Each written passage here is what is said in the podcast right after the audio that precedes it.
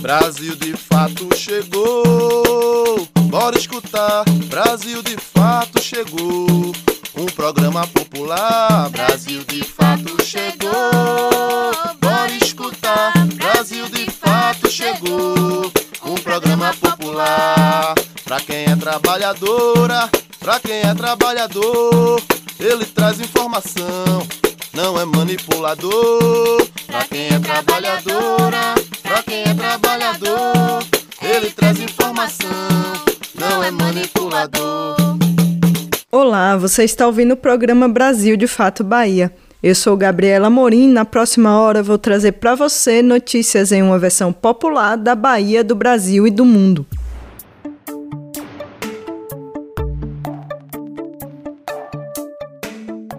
No programa dessa semana, vamos falar sobre os resultados das eleições aqui no estado e trazer também uma análise do cenário estadual e nacional. Tem ainda matéria sobre a Casa de Parto Natural Mansão do Caminho, em Salvador, a programação cultural para o Dia das Crianças em várias cidades do estado e dica de cinema no Deu Ideia. A inauguração de um novo quadro semanal É Fato ou é Fake? Em que a gente vai te ajudar a identificar as notícias verdadeiras e falsas que estão rolando pelas redes sociais nesse segundo turno das eleições. Tem também uma série no Saúde e Comunidade sobre as ervas medicinais aqui do estado. E um cozinha baiana bem especial, com um prato que conta um pouco da história do garimpo na Bahia. Então fica com a gente pela próxima hora.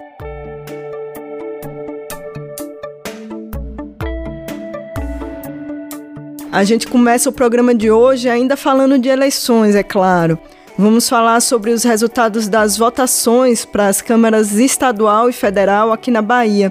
Quem são os candidatos eleitos, os partidos com maiores bancadas e também os destaques das candidaturas apoiadas pelos movimentos populares. Nesse domingo, a Bahia elegeu 39 deputados federais e 63 deputados estaduais. Na nova composição da Assembleia Legislativa da Bahia, a ALBA, as maiores bancadas são a do União Brasil, que elegeu 10 deputados, e do PT e PSD, que elegeram nove políticos cada um. Apesar da entrada de novos nomes, o perfil dos candidatos não mudou tanto assim. A ALBA ainda é composta majoritariamente por homens, 87,3% do total. Apenas 12,7% das deputadas eleitas são mulheres. 61,9% dos candidatos eleitos se autodeclaram pretos e pardos, enquanto 38,1% se autodenominam brancos. Apesar de parecer um número expressivo de pessoas negras, a gente também deve se perguntar: todos esses candidatos são realmente lidos socialmente como pretos e pardos? Um dos exemplos que levantou essa discussão foi a autodeclaração de ACM Neto, candidato ao governo pelo União Brasil, e sua vice, Ana Coelho, que se denominaram como pardos, mas não são reconhecidos assim pela sociedade. Em relação aos partidos, o PSD é a legenda dos três candidatos mais votados: Ivana Bastos, Alex da Piatã e Adolfo Menezes. Outro destaque é a reeleição de Olivia Santana, primeira deputada estadual negra da Bahia, que foi reeleita pelo PCdoB. Olivia foi a sexta deputada estadual mais votada. Já na Câmara Federal, os partidos que elegeram o maior número de candidaturas foram o PT, com sete deputados federais eleitos, seguido do PSD e do União Brasil, com seis nomes cada. Otto Filho, do PSD, Elmar Nascimento, do União Brasil e Diego Coronel, do PSD, foram os candidatos a deputado federal mais bem votados. Entre as candidaturas apoiadas por movimentos populares, o destaque vai para a reeleição de Valmir Assunção, militante do Movimento dos Trabalhadores Rurais Sem Terra, o MST, e candidato pelo PT. Militante histórico do movimento, ele participou das primeiras lutas do MST na Bahia, contribuindo no trabalho de base, organização das famílias e ocupação de latifúndios. Valmir foi reeleito com mais de 90 mil votos. Outra boa notícia para as organizações progressistas foi a reeleição de Alice Portugal, do PCdoB, importante defensora da educação e parceira de organizações como União Nacional dos Estudantes, a UNE, Alice teve 124.358 votos. De Feira de Santana para o Brasil de Fato Bahia, Lorena Carneiro. Entrevista Brasil de Fato.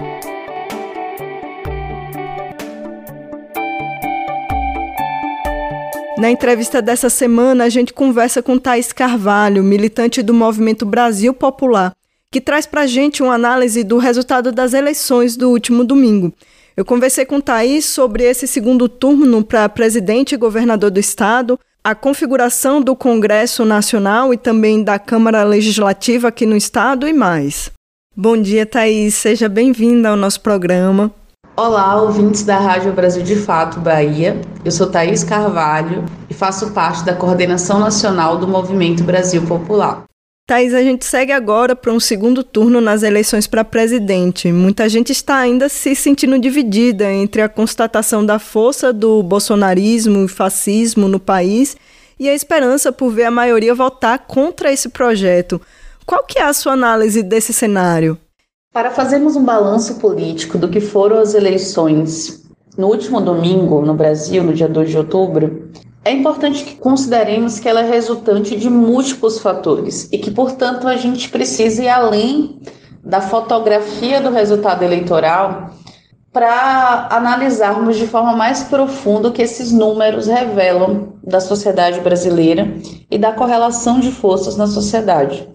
Então, o primeiro aspecto importante é, de nós considerarmos é que essa eleição ela é precedida e ela se situa num contexto histórico de crise profunda, né, com repercussões internacionais, né, tanto com dimensões né, econômicas, políticas, sociais, ambientais, mas que, em particular no Brasil, ela se manifestou com um golpe de Estado que retirou da presidência da República uma presidenta legitimamente eleita, a presidenta Dilma Rousseff, e que, além do golpe de Estado, houve um processo de perseguição política, jurídica, que culminou inclusive com a prisão é, do presidente Lula e a restauração do neoliberalismo é, no Brasil é, e a ascensão de uma força de extrema direita que gerou um quadro de defensiva profunda para as forças populares e de esquerda. E que nesses seis anos, desde o golpe até as eleições atuais, vivemos, seguimos num quadro de, de uma correlação de forças desfavorável, mas que com a retomada dos direitos políticos de Lula, com o desgaste é, do, do governo Bolsonaro, é, em especial agora, né, com a forma como ele como se comportou no processo da pandemia, isso gerou uma certa reversão desse quadro, não total, mas uma reversão parcial, que permitiu para a esquerda se colocar é, numa ofensiva tática em que pudemos é, ter como candidato o presidente Lula, é, com que desde o princípio se colocou como primeiro lugar nas pesquisas, é, e a votação no último domingo é uma votação bastante expressiva, né? Ma quase 58 milhões de votos, né? A maior votação no primeiro turno da história do Brasil. Então, é um feito extraordinário dado esse retrato recente do que foi esses últimos anos. Mas para além dessa constatação, então, de que essa essa votação a eleição do Lula, a ampliação né, da bancada de parlamentares, vou desenvolver isso mais adiante, para além dessa compreensão de que, de fato, né, houve um processo de retomada né, da capacidade de intervenção na realidade das forças populares, a, a, o mesmo processo eleitoral revela uma outra face dessa realidade, que é a consolidação no Brasil é, de uma força neofascista. E acho que esse é o elemento que surpreendeu, em certa medida, o resultado eleitoral. De onde vieram, então, esses votos a mais do Bolsonaro, que não foram captados nas pesquisas pré-eleitorais? É, um pouco no calor né, das eleições, ainda processando o resultado, fazendo balanços e análises, mas é, o que nos parece né, ser os dois elementos explicativos dessa votação maior do Bolsonaro. De um lado, é, vieram da terceira via, né? Então, as próprias pesquisas estavam captando uma intenção de voto é, superior para os candidatos ditos da terceira via, Ciro Gomes, Simone Tebet, Soraya Tronic. E na, nas vésperas das eleições, o bolsonarismo soube capilarizar parte desses votos né, e desidratar a terceira via. E de um outro lado, possivelmente esses votos vieram dos, dos brancos e nulos, Congresso Nacional já tem os seus componentes definidos, né? E a gente viu um pequeno recuo da quantidade de cadeiras ocupadas pelos partidos de esquerda e centro-esquerda, e um fortalecimento dos partidos de centro. Ao mesmo tempo que vimos muitas reeleições de figuras que sempre estiveram por ali, chegam novas representações, ainda que timidamente, como a bancada do COCA, por exemplo, formada por três mulheres indígenas. Como que a gente pode entender essa nova correlação de forças e o que é que isso significa para o próximo presidente eleito? A eleição proporcional para deputados federais e senadores confirma essa análise geral. Que de um lado nós temos o aumento da bancada progressista de esquerda, com PT, PSOL, PV, PCdoB ampliando as suas bancadas, tanto do ponto de vista quantitativo quanto qualitativo, no sentido de ampliar a diversidade e a representatividade, a eleição de parlamentares importantes, trans, mulheres, negros e negras, indígenas. E de outro, nós temos um aumento bastante expressivo da extrema-direita. Foram eleitos 99 deputados federais pelo Partido Liberal, Partido do Bolsonaro. E essa, esses números também se manifestaram no Senado, né, com aumento da bancada do PL, né, de oito a mais que a bancada atual, totalizando 15 senadores, enquanto a esquerda né, e as forças progressistas também tiveram um aumento, mas num número, uma proporção menor. O que revela isso, que a, o maior, a maior derrota desse processo eleitoral é da direita tradicional, que foi substituída pela extrema-direita. Para termos uma ideia em termos de números, né? A governabilidade hoje no Congresso, a gente tem 122 parlamentares eleitos vinculados, né, à coligação Brasil da Esperança, né, vinculados ao presidente Lula. Nós temos uma bancada de 187 deputados federais vinculados ao Bolsonaro e aos partidos que apoiam o governo Bolsonaro, e 204 deputados independentes que integram aí o Centrão.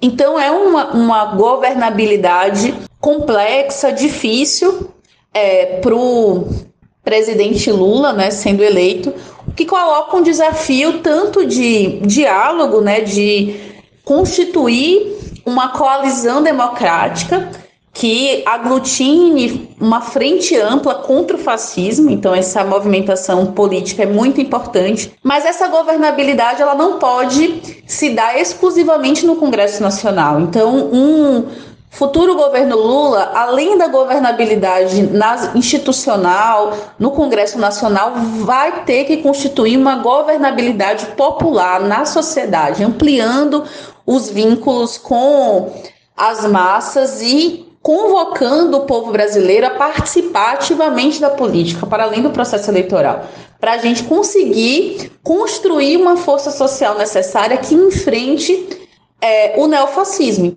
Vamos falar do cenário aqui no estado na Bahia também, Thaís. Como que a gente pode entender o cenário estadual com esse segundo turno entre a oligarquia carlista e a possibilidade de um novo governo petista?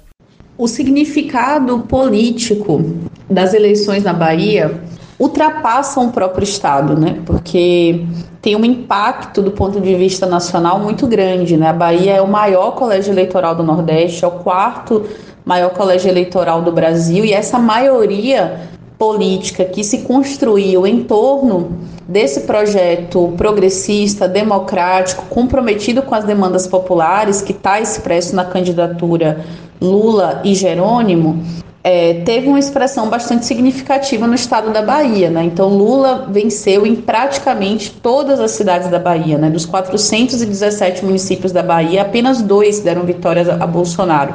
Os demais, a gente teve uma votação bastante expressiva é, de Lula. chegando a quase 70% dos votos, né, o que é bastante importante, considerando a batalha né, principal, a contradição principal que está em jogo nessas eleições, que é um enfrentamento ao neofascismo. Então, tem esse impacto do ponto de vista nacional e do ponto de vista estadual. Essa maioria política também cria condições para é, derrotar politicamente o que resta do carlismo na Bahia. Então ela tem um, um sentido bastante estratégico. É claro que o governo Jerônimo, passado esses 16 anos é, dos governos do PT, o governo Jerônimo também tem muitos desafios né, para aprofundar o que são essas experiências petistas. Né? Então tem muitos temas, desafios que estão colocados por esse novo governo, né? Seja na, do ponto de vista econômico, na segurança pública, na educação e os serviços públicos de modo geral, de modo que tem um debate programático a ser feito agora durante as eleições e no pós confirmada a maioria política e a, e a eleição do Jerônimo Rodrigues de como aprofundar as experiências do, dos governos do PT na Bahia. Mas, por hora, não existe batalha vencida antes dos 45 do segundo tempo. Então, não podemos subestimar a força do, car do carlismo, nem a força do bolsonarismo é, nesse segundo turno. E a Assembleia Legislativa do Estado, como que fica a configuração? A gente não teve uma grande renovação, né? Nesse cenário de uma maioria política em torno desse projeto progressista, democrático, encarnado na Bahia pela candidatura de Jerônimo, a Assembleia é, Legislativa em, na Bahia até apresentou uma certa renovação, né, algo em torno de 40%, mas essa renovação se deu mais em torno da direita. Então, não, não com a mesma expressão que em nível federal, mas na Bahia também houve um certo avanço da extrema-direita, de candidaturas é, vinculadas ao Partido Liberal, partido do, do Bolsonaro.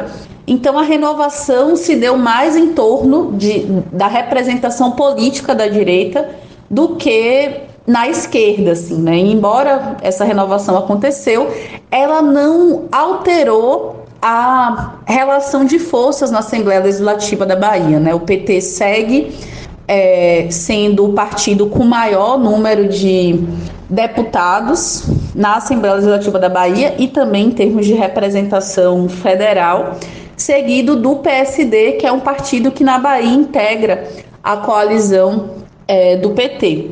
Então não houve uma alteração de, não houve uma alteração na relação de forças na Assembleia Legislativa, mas é importante que a gente fique atento com essa esse, essa presença da extrema direita na Bahia, que como a gente vem afirmando aqui, é o elemento novo no quadro político é, nacional e que merece é, o máximo de atenção para que a gente, para que a extrema direita não cresça no estado da Bahia.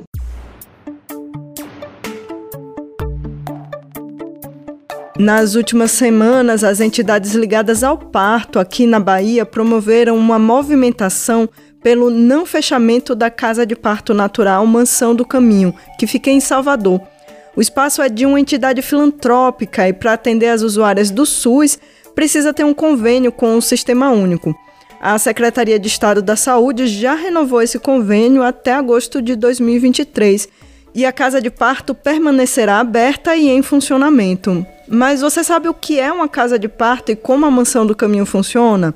A repórter Vânia Dias traz essas informações na matéria que a gente escuta agora.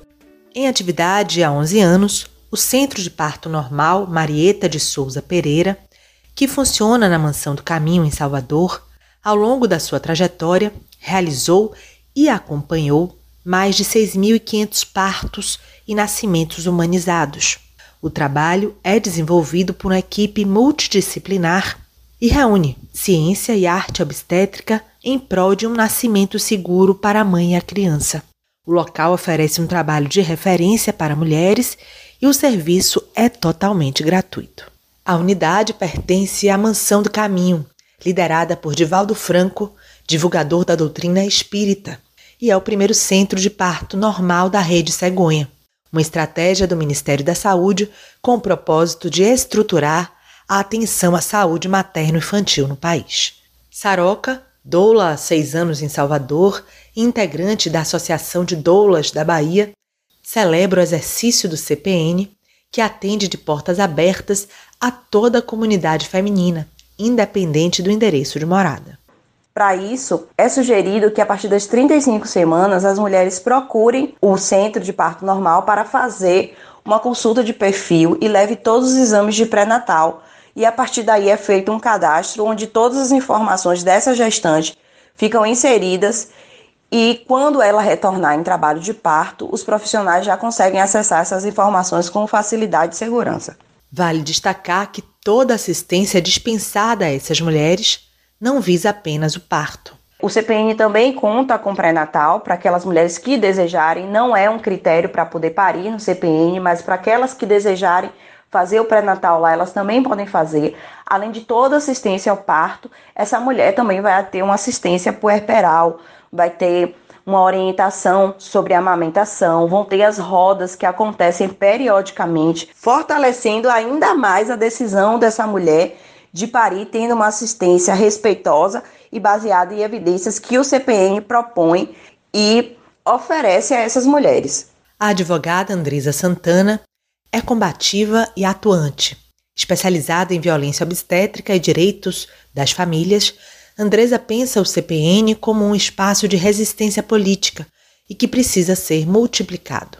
Integrante da rede de humanização do parto e justiça reprodutiva da Bahia, Andresa defende a relevância do centro por ser um espaço vinculado ao SUS e o único centro de parto normal da capital baiana. E se a gente pensa numa perspectiva racial é, e na perspectiva de classe também, é muito importante que esse centro de parto ele permaneça, porque assiste mulheres, em sua grande maioria, de uma classe social inferior e assiste mulheres, em sua maioria, negras e periféricas. Andresa reafirma que mais da metade dos nascimentos no Brasil são realizados por cirurgia cesariana, em contraposição à recomendação da Organização Mundial de Saúde, ao indicar que 10 a 15% dos nascimentos sejam por essa via.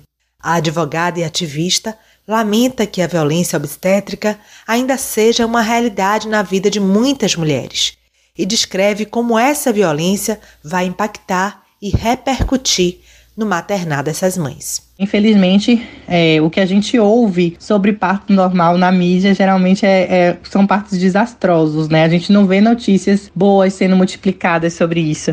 Acontece que existe muita desinformação acerca do parto normal. O que a gente percebe é que muitas mulheres que passaram por partos normais em ambientes hospitalares passaram por violência obstétrica. Se elas passaram por violência obstétrica, elas não vão querer voltar a ter bebês, elas não vão querer voltar a ter partos normais e elas vão sair passando para pessoas do seu convívio, né? Para minha filha, para minha amiga, para minha vizinha, que eu sofri muito naquele parto.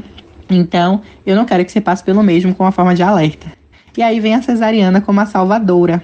O nascimento diz respeito a toda a sociedade. Por isso, recentemente, uma grande comoção tomou conta das redes sociais. Um bonito movimento de mulheres reagiu ao saber de um possível fechamento do CPN. A articulação popular foi tanta que, em pouco tempo, uma petição online reuniu quase 20 mil assinaturas. O perfil no Instagram, criado para fortalecer essa ação e atualizar os assuntos, já acumula mais de 6 mil seguidores. A doula Saroca chama atenção para a verdade dos fatos. É importante e fundamental deixar claro que a decisão do fechamento veio da presidência da Mansão do Caminho. É, não foi rumor, não foi boato. Né? Essa foi uma decisão comunicada internamente aos funcionários e a partir daí que houve toda uma mobilização de um movimento multidisciplinar a repercussão acelerou o encontro entre a secretária de Saúde do Estado, Adélia Pinheiro, e o diretor-presidente da Mansão do Caminho, Mário Sérgio Almeida. Em nota oficial, a CESAB comunica a continuidade das atividades do CPN e informa sobre um grupo de trabalho com representantes das duas entidades para levantamento da situação do centro. Essa é uma vitória para muitas pessoas que reconhecem a história desse espaço. Uma batalha foi vencida, mas Saroca nos lembra que a luta continua.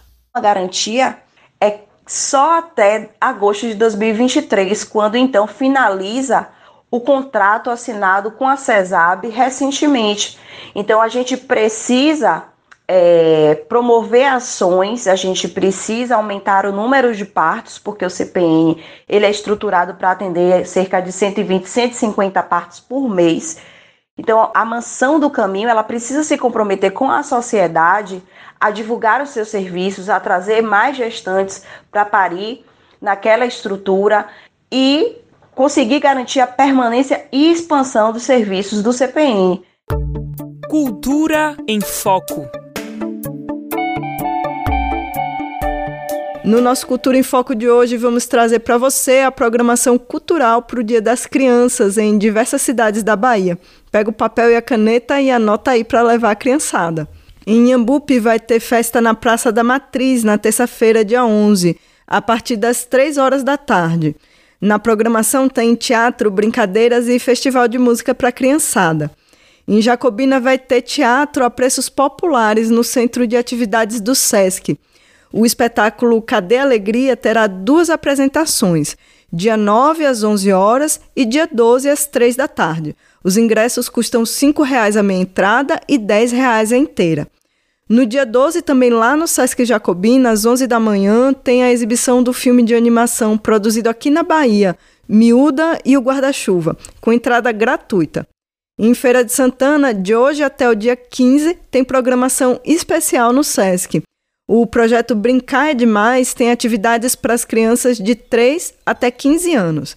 E é preciso se inscrever antes, pelo telefone 75 3622 1077. Repetindo, 75 3622 1077. Para as crianças de Salvador, a gente trouxe duas dicas. No dia 12, às 4 da tarde, no Teatro Sesc Senac do Pelourinho, tem a apresentação do espetáculo Clássicas, uma montagem teatral circense. Os ingressos custam R$ 5,00 a meia e R$ 10,00 a inteira. E no Museu de Arte da Bahia tem programação para as crianças de 11 até 14 de outubro. Vai ter show de malabares, oficina de bambolê, escultura em bola, caça ao tesouro, jogos de interação pelo acervo do museu e muito mais. A entrada é gratuita, mas precisa fazer inscrição antes pelo telefone 71 3117 6994. Repetindo, 71 3117 6994.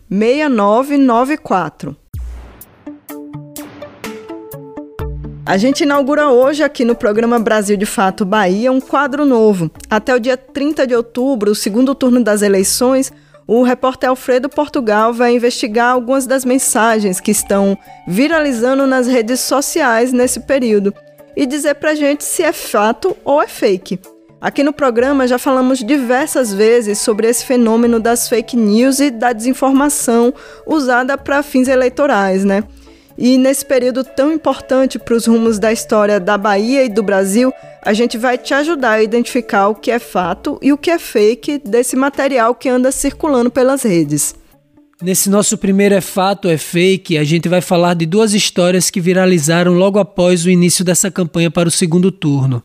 A primeira delas é aqui da Bahia e já está sendo veiculada há um tempo, mas se intensificou essa semana.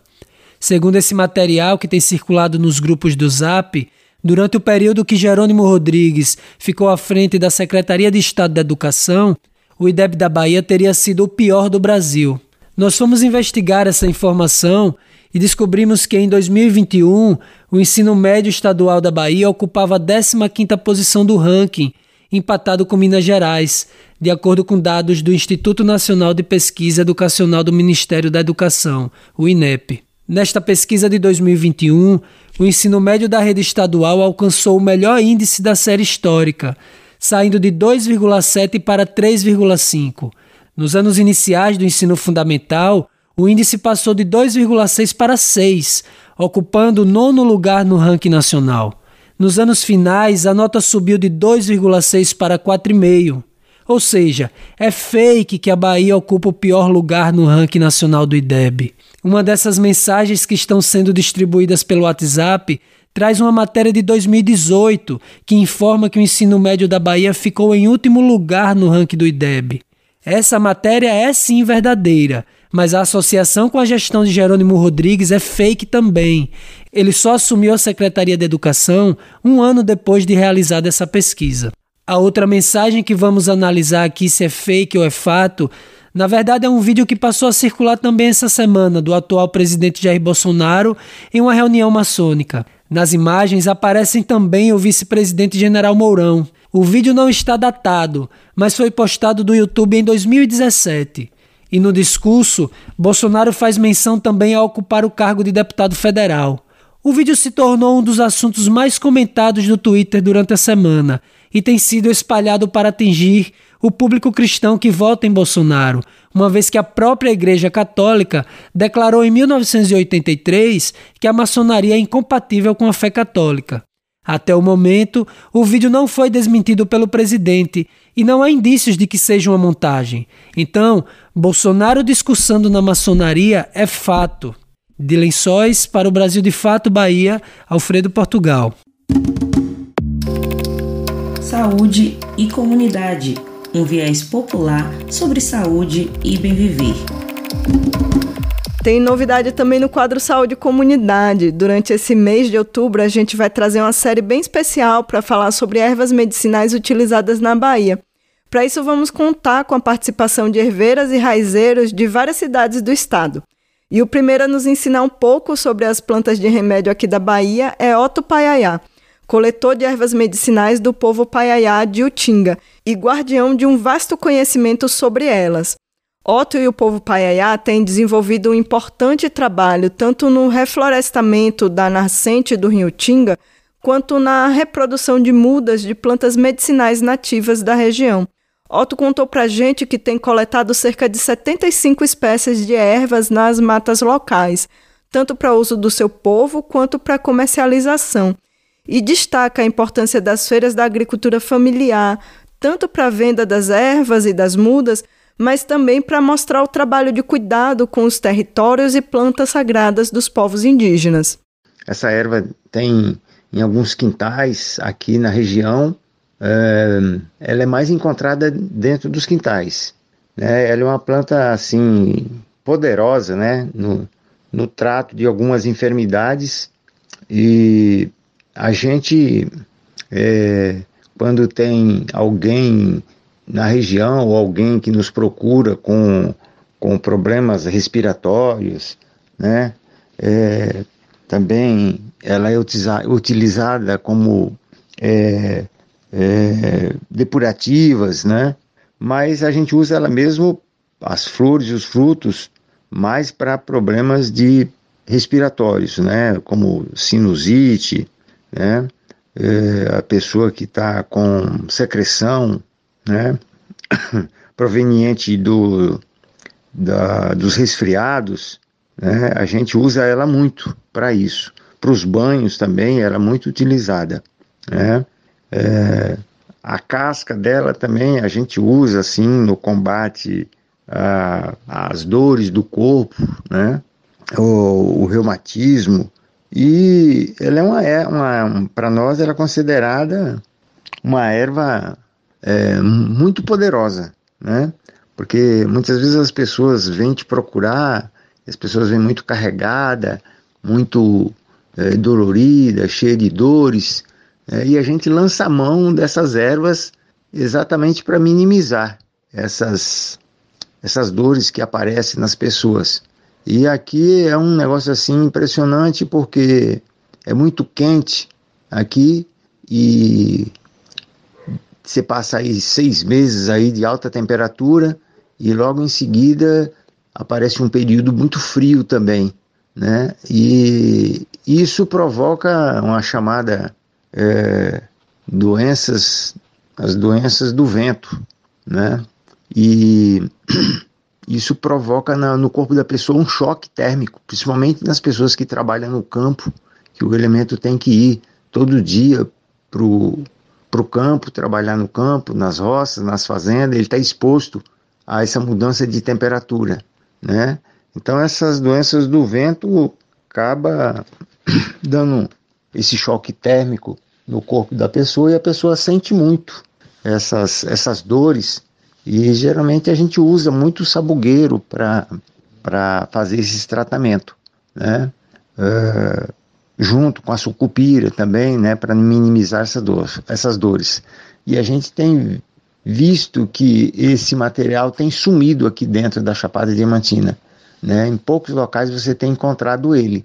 É, tanto que agora a gente está recebendo uma, uma casa de sementes e um viveiro, e a gente quer trazer as mudas dela para dentro desse viveiro, para dentro das terras da gente, para a gente ter ela aqui à disposição. Ela está sempre à mão, sempre perto da gente. Deu a ideia! Tem dica de cinema que não deu a ideia de hoje. Cláudio Costa indica pra gente uma das estreias mais comentadas dos últimos tempos, A Mulher Rei. O filme de Gina Prince by the Wood conta a história de Nanisca, vivida por Viola Davis. Ela foi uma comandante do exército do reino de Daomé, um dos locais mais poderosos da África entre os séculos 17 e 19. Nesse período, o exército era composto apenas por mulheres, que combateram os colonizadores franceses, tribos rivais e todos aqueles que tentaram escravizar seu povo e destruir suas terras. Boa tarde, meu nome é Cláudio Costa, sou do movimento Brasil Popular há, muito, há anos e também nós estamos na luta aí para que sempre a democracia vence, a cidadania, os direitos da pessoa, o direito do cidadão. Eu recomendo na questão de cultural o filme é, Mulher Rei, que fala sobre a questão da luta feminista, da luta da mulher, da, se a mulher ser protagonista de fato do, do, dos filmes e em relação à arte cinematográfica, sempre a mulher segundo plano. E dessa vez ela vai ser protagonista. Então uma mulher negra que fala sobre a resistência, sobre a, a, a questão feminista que tem que evoluir e temos que, é, numa sociedade moderna, numa sociedade cidadã, temos que ter esse respeito ao papel da mulher em sociedade. Então, recomendo para vocês Mulher Rei, está aí em lançamento em todo o Brasil.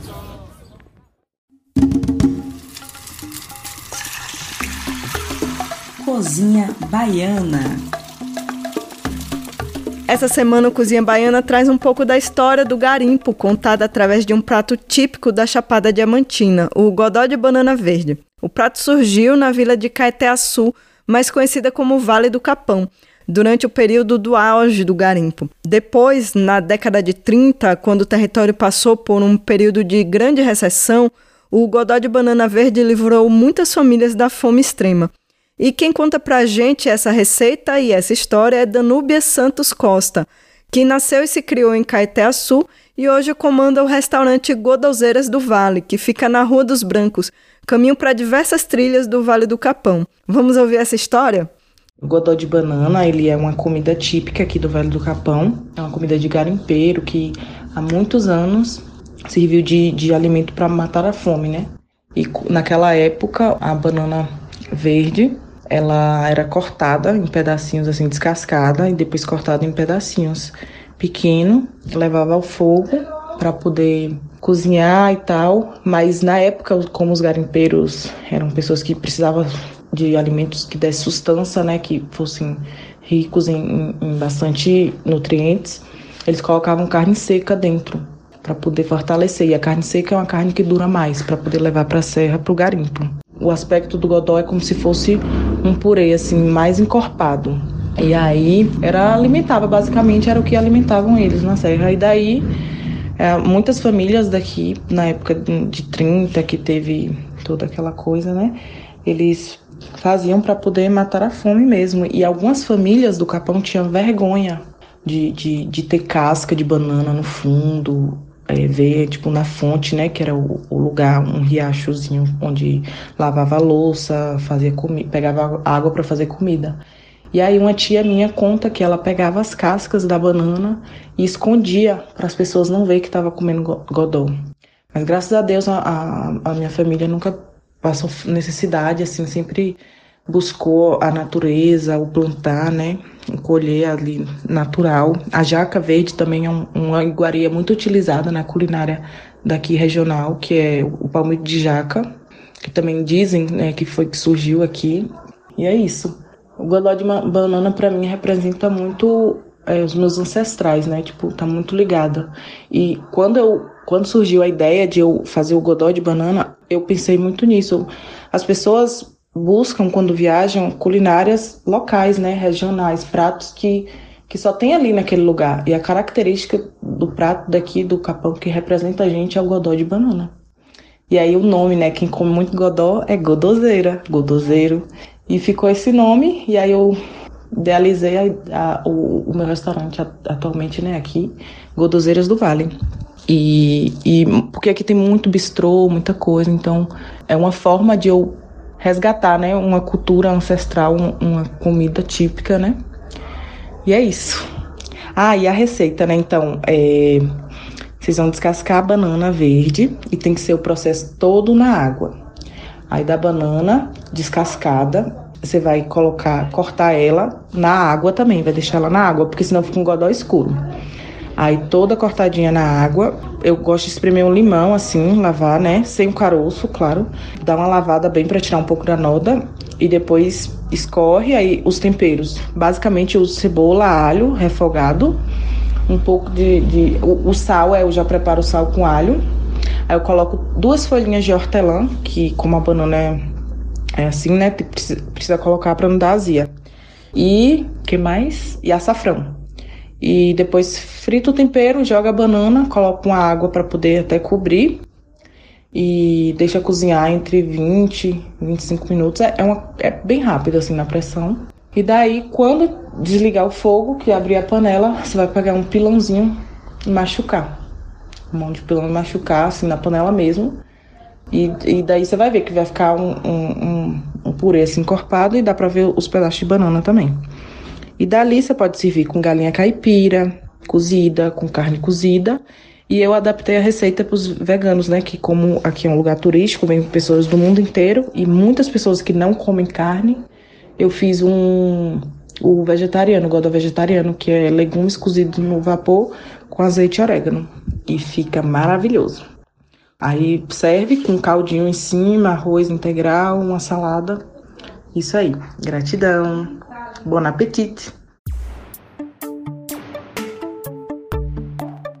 Nosso giro de notícias pelo Nordeste dessa semana vai trazer para a gente análises dos resultados eleitorais da nossa região tem uma análise geral para o Nordeste, o resultado das eleições para os governos dos estados e também um resumo do resultado das eleições proporcionais para deputados. Você está ouvindo o quadro Nordeste em 20 Minutos. Olá, gente. Eu sou Yali Tairine e vou acompanhar você no Nordeste em 20 minutos para darmos um giro pela nossa região. Toda semana te encontro com conteúdos que trazem uma visão popular do que tem acontecido por aqui. Vamos comigo para mais essa volta nas notícias. Brasil de Fato Uma visão popular nas eleições 2022.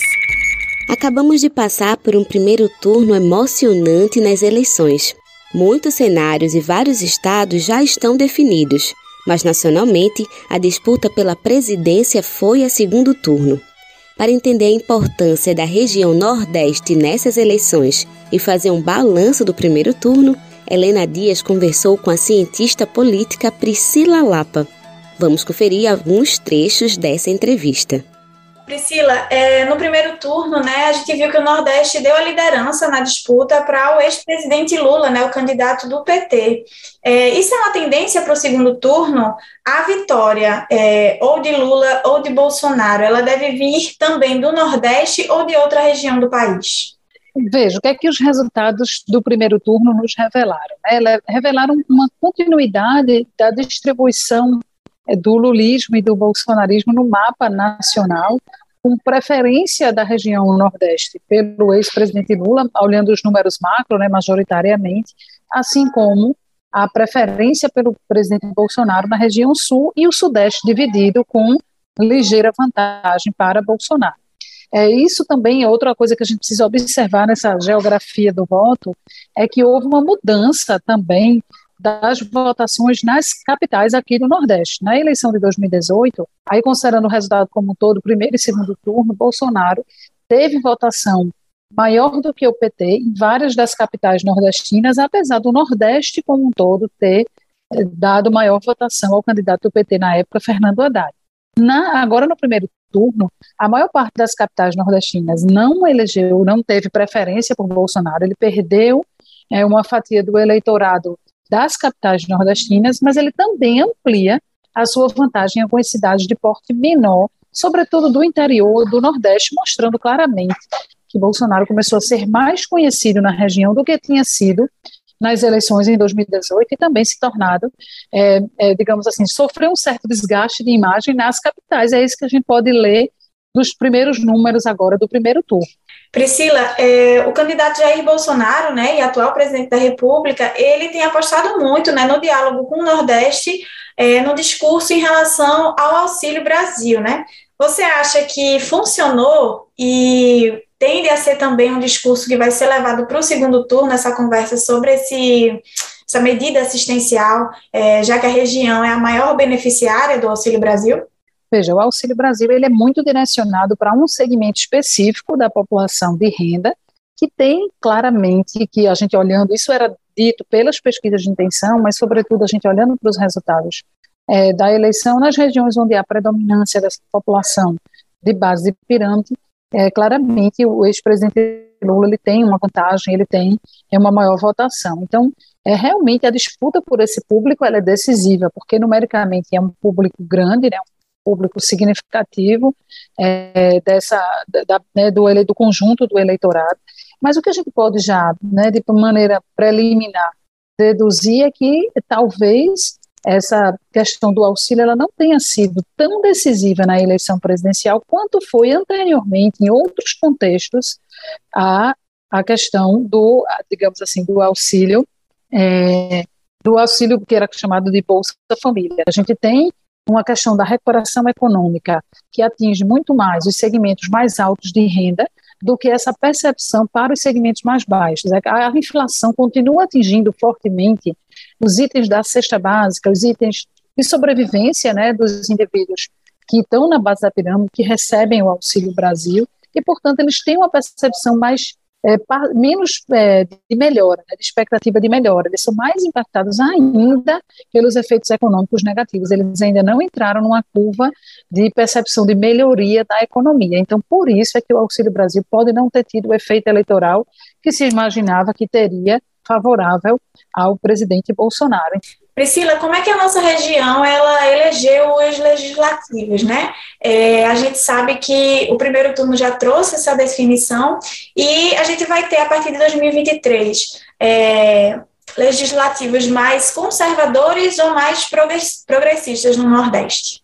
A gente vai ter um perfil majoritariamente conservador, né? Seguindo uma tendência do que vem acontecendo é, no Brasil como um todo, dos resultados globais né, das bancadas no Brasil como um todo, os partidos que fizeram o maior número de cadeiras, tanto nas assembleias, quanto para a Câmara Federal, quanto para o Senado, foram partidos de uma linhagem mais de centro-direita, com uma predominância clara também no Nordeste, de bancadas, por exemplo, do PL, né, que é o partido do atual presidente, e de alguns partidos que compõem atualmente a base de apoio do presidente no Congresso, como é o caso do Partido Progressista e até do União Brasil, que é um partido que surge a partir da fusão de outros dois partidos, mas com essa linhagem também mais de centro-direita. Então, houve um reforço dessas bancadas.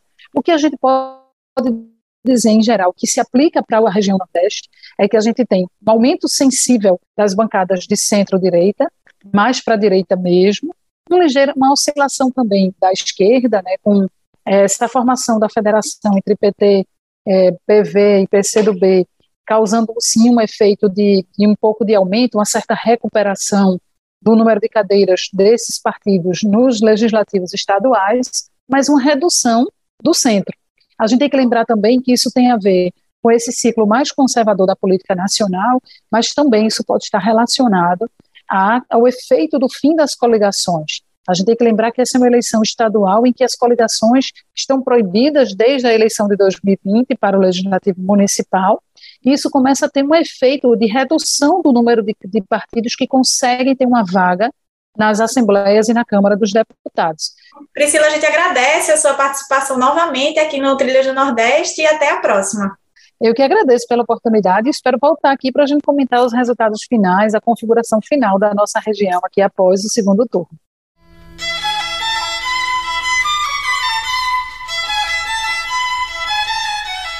Agora vamos fazer um giro pelo Nordeste e saber dos resultados das eleições para os governos estaduais na nossa região. Onde foi definido no primeiro turno e onde vai para segundo turno. As eleições do Nordeste mostraram mais uma vez o perfil progressista do nosso eleitorado, ou pelo menos um bom alinhamento com as candidaturas apoiadas pelo ex-presidente Luiz Inácio Lula da Silva. Para presidente da República, por exemplo, Lula venceu em todos os nove estados da região o destaque da votação foi para o Piauí, onde 74,25% dos eleitores votaram em Lula, contra 19,9% em Bolsonaro. Já na Bahia, dos 415 municípios, apenas dois deram a maioria de votos para o atual presidente. Para o governo, a eleição também foi positiva para as candidaturas de esquerda da região. Vamos fazer um giro pelos estados? Primeiro, vamos começar com os estados que elegeram seus candidatos já no primeiro turno. No Ceará, os eleitores elegeram Eumano de Freitas, do PT, com 54,02% dos votos, derrotando o candidato da direita, Capitão Wagner, do União Brasil, que obteve 31,72% da votação. Eumano tem história diretamente ligada aos movimentos sociais, como o Movimento dos Trabalhadores Rurais Sem Terra, o MST, foi escolhido de última hora pelo PT para a disputa, após o racha do partido com o PDT. No Maranhão, o governador Carlos Brandão, do PSB, foi reeleito com 51,29% dos votos. O político derrotou o conservador Laércio Bonfim, do PSC, que obteve 24,87% da votação. Quem se reelegeu também foi a governadora Fátima Bezerra, do Rio Grande do Norte. Fátima, do PT, venceu Fábio Dantas, do Solidariedade, com maior porcentagem de votantes da região Nordeste. Ela teve 58,31% dos votos enquanto o adversário obteve 22,22%. No Piauí, o Partido dos Trabalhadores também saiu vencedor. Rafael Fontinelles, do PT, venceu Silvio Mendes, do União Brasil, por 57,17% a 41,62% dos votos. Agora vamos para os estados onde a disputa foi para o segundo turno. Na Paraíba, a votação ficou bem equilibrada. Quatro candidatos tiveram mais de 17% da votação. Mas para o segundo turno foram para a disputa João, do PSB, e Pedro Cunha Lima, do PSDB. Em Pernambuco, o equilíbrio foi ainda maior.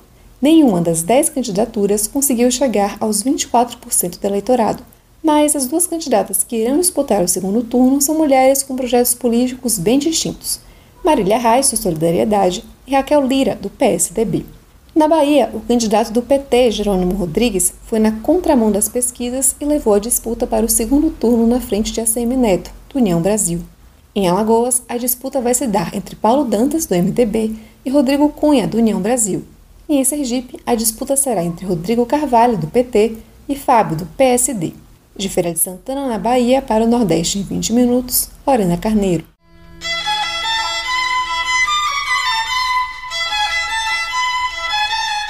Agora que já estamos sabendo o quadro dos governos estaduais, teve muito deputado e deputada de esquerda entrando nas assembleias legislativas.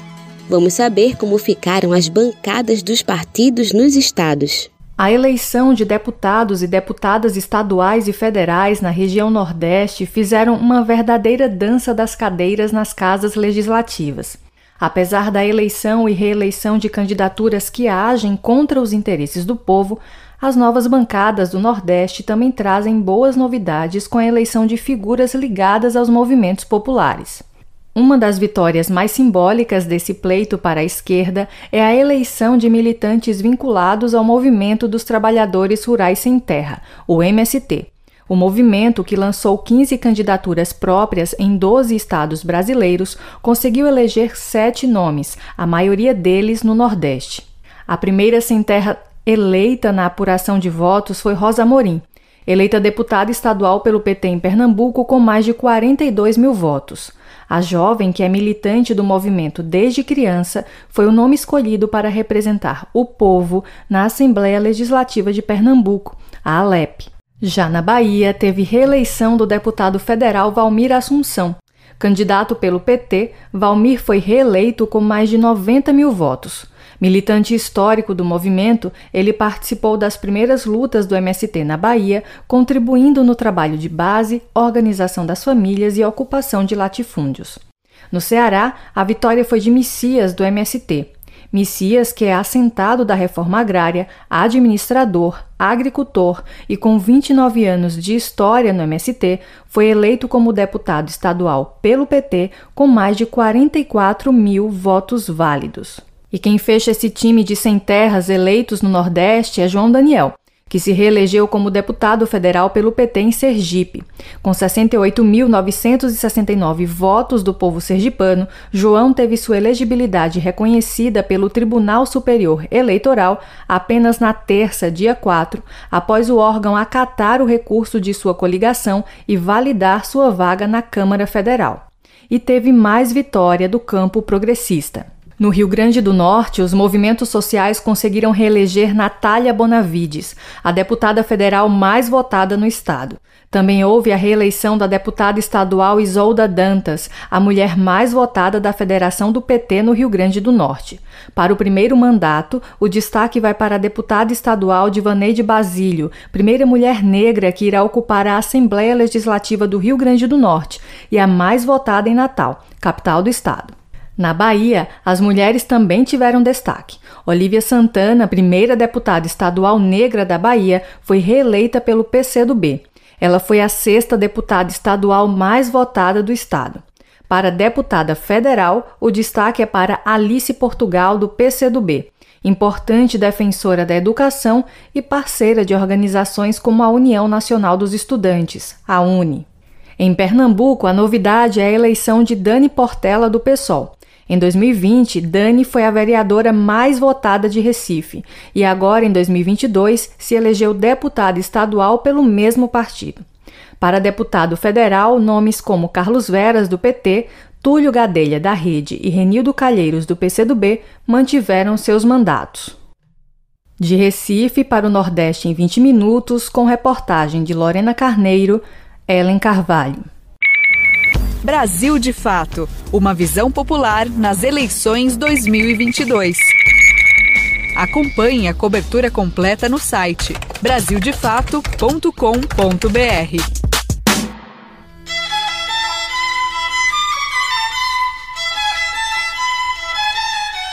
E no Vozes Populares de hoje, vamos conhecer a campanha permanente contra os agrotóxicos e pela vida, quem conversa com Júlia Vasconcelos sobre esse tema é Alan Tigel. Vamos conferir.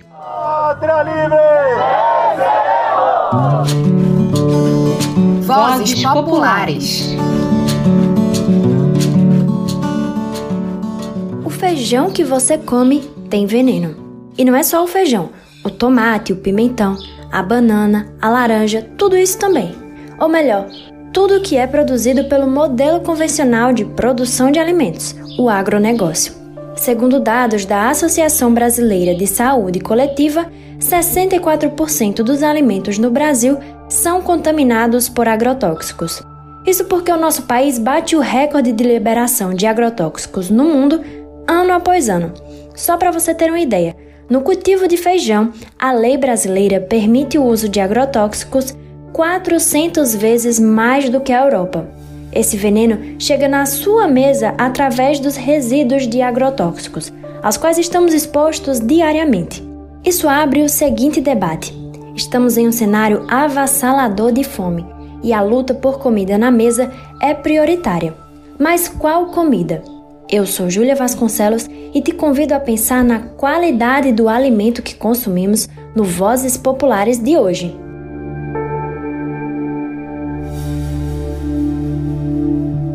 Infelizmente, o Brasil continua ocupando o posto de um dos maiores consumidores de agrotóxicos do mundo.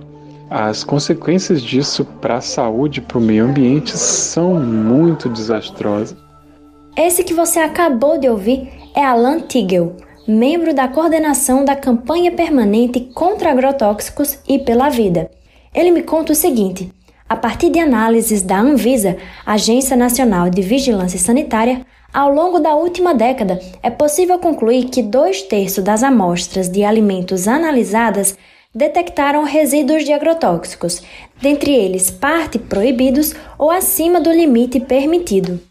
O que nos traz uma preocupação muito grande, porque em muitas dessas amostras não é apenas um agrotóxico que é detectado, né? São vários, inclusive chega a ter é, cinco, seis, até oito tipos é, de agrotóxicos na mesma amostra, né? Significa quando a gente está comendo esse alimento, a gente está sendo exposto aí a um coquetel de venenos. Então isso nos preocupa muito no sentido da, do conceito amplo né, de segurança e soberania alimentar, que não considera né, apenas a, que a gente precisa né, ter uma quantidade suficiente de alimento, mas que esse alimento precisa ter uma qualidade mínima e estar livre né, de contaminantes tanto biológicos quanto químicos, né? Existem dois tipos de risco: o risco agudo, em que você come o alimento e passa mal na hora, e o risco crônico, em que se desenvolve ao longo do tempo doenças crônicas. Esse último ainda é pouco estudado. Daí o perigo de se liberar tanto produto químico que diversos países consideraram inseguros para sua população. E olha que o que está ruim pode piorar. Procura o nosso site e pesquisa mais sobre o Pacote do Veneno, um projeto de interesse da bancada ruralista e que facilita a popularização de agrotóxicos no país. Mas voltando, imagina só, se comemos diversos alimentos de forma variada, mais de uma vez ao dia por anos, como podemos saber os efeitos da combinação dessas substâncias? É por esses e outros tantos fatores que a campanha permanente contra agrotóxicos e pela vida existe. A campanha permanente contra os agrotóxicos e pela vida é uma iniciativa criada há mais de 10 anos com o objetivo de denunciar para a sociedade brasileira os efeitos dos agrotóxicos na saúde da população e os efeitos do modelo do agronegócio na saúde do povo. Então, é uma ideia muito firme de mostrar para a sociedade os impactos da monocultura, os impactos da produção de milho, soja, algodão transgênicos, a produção em larga escala com destino à exportação, em detrimento da produção de alimentos. Mas a campanha tem também como objetivo o anúncio anunciar que outras alternativas são possíveis, que outro modelo de produção de alimentos é possível através da agroecologia. A campanha faz isso através da formação de pessoas, da produção de conteúdo, da incidência jurídica atuando em casos de contaminação e fazendo a articulação entre organizações no Brasil inteiro que travam essa luta. Como o Alan falou, a campanha aponta para a agroecologia como caminho possível. Mas isso é tema para um outro Vozes Populares. Esse mês vamos falar apenas sobre alimentação, então fica ligado. E para conhecer mais sobre a campanha, você pode acessar o site www.contraosagrotóxicos.org.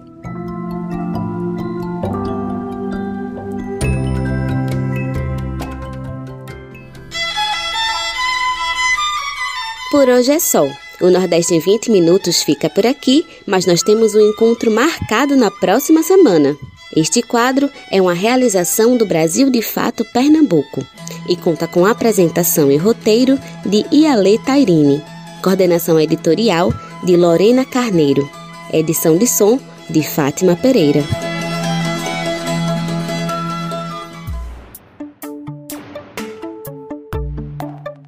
Nosso programa vai chegando ao fim. Se você quiser entrar em contato conosco, enviar suas sugestões, manda uma mensagem para o WhatsApp 75998439485. Participaram desse programa Lorena Carneiro na edição e produção, Fátima Pereira na edição técnica, Vânia Dias e Alfredo Portugal na reportagem, eu, Gabriela Morim, na locução, roteiro e produção e todo o coletivo que constrói o Brasil de Fato Bahia. Nós ficamos por aqui, boa semana e até o próximo programa.